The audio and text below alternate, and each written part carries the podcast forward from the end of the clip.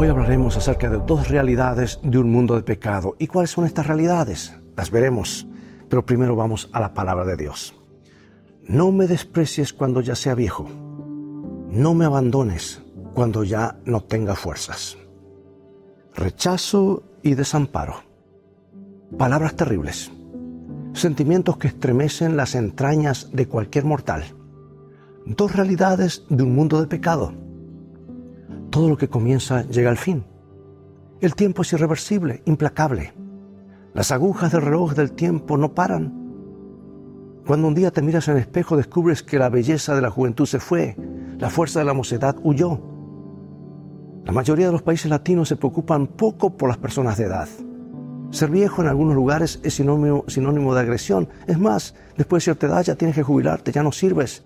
Y es un mensaje triste y pobre para la sociedad cuando todavía tienen mucho para dar y los ancianos acaban siendo rechazados y desamparados. Pero en el versículo de hoy, el salmista no está preocupado por el rechazo y el desamparo humano, no por el desamparo de los hombres. Después de todo, dice muchas veces en los salmos que no temería lo que el hombre le pudiera hacer. Su preocupación es con Dios. Eso es lo que realmente cuenta. La vida con Cristo es bella y gratificante en todas tus etapas. Ser niño tiene sus ventajas y desventajas. El niño puede dormir y saltar todo el día sin preocuparse, pero no puede ir a donde quiere.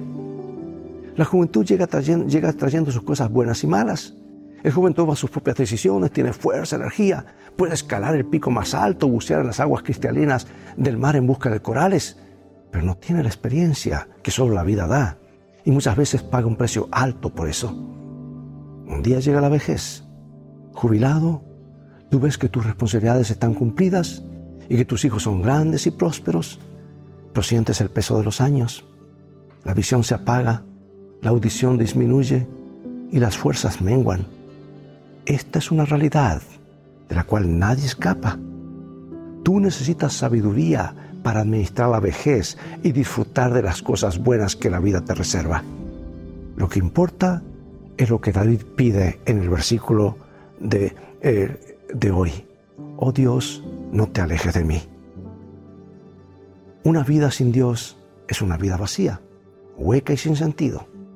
Una vejez sin Él es como una tarde gris. Anuncia la llegada de las tinieblas, la soledad y el desamparo.